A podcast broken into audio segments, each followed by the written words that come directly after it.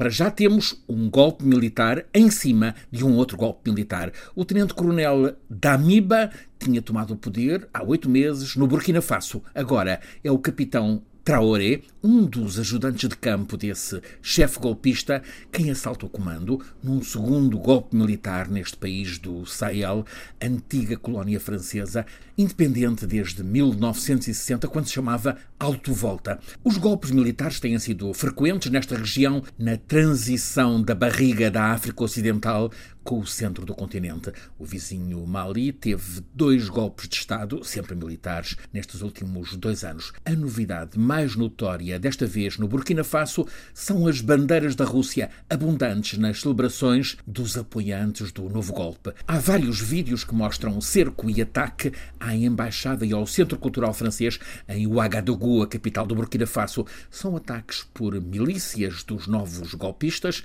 Não se vêem bandeiras do Burkina, vêem sim, neste país no meio de África, muitas bandeiras tricolores da Rússia desfraldadas com euforia por essas milícias africanas. Estes golpistas festejam a Rússia e atacam a França. Os franceses têm uma força militar dentro do vasto terreno da embaixada. As tropas francesas tiveram de usar gases lacrimogéneos para afastar quem tentava escalar os muros altos e com várias guaritas no perímetro da embaixada. As bandeiras russas já tinham aparecido nas celebrações declarações do golpe de há oito meses, também o Agadougou, agora muito mais abundantes. Bandeiras da Rússia também tinham sido dominantes nos festejos do golpe no ano passado no vizinho Mali. Agora, em Ouagadougou, capital deste país com 15 milhões de pessoas, há jipes e caminhões militares que circulam uh, pela cidade. O ambiente é festivo e nos jipes vão desfraldadas bandeiras da Rússia.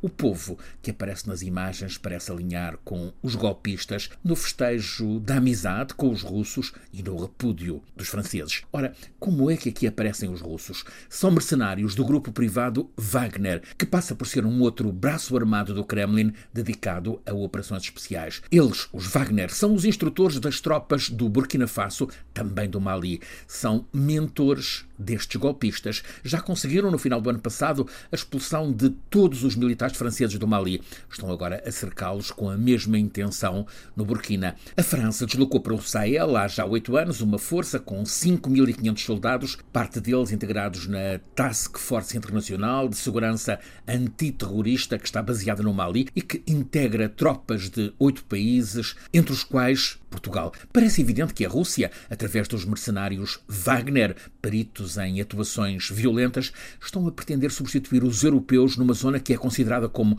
principal para conter vagas migratórias e também, claro, para a segurança europeia. Aliás, é uma zona crítica desesperada também para a maioria das populações locais. Passa por aqui a origem desta crise o Sahel, em especial o Mali, o Tchad, o Burkina Faso, também o Níger, tornou-se epicentro de um islamismo radical que se expressa como jihadismo, terrorismo que se expande pelo continente africano. Um dos braços armados aparece envolvido no terrorismo em Cabo Delgado, Moçambique.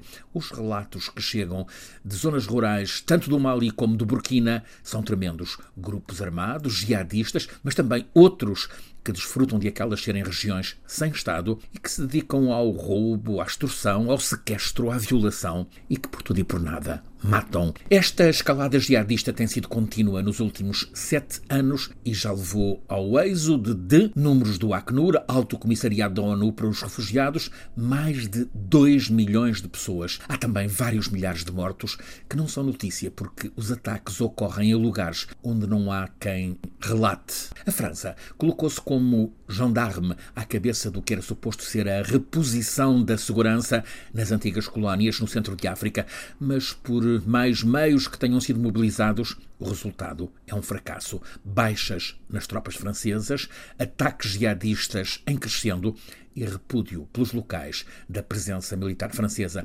No Mali, a França foi expulsa. No Burkina, as coisas vão pelo mesmo caminho.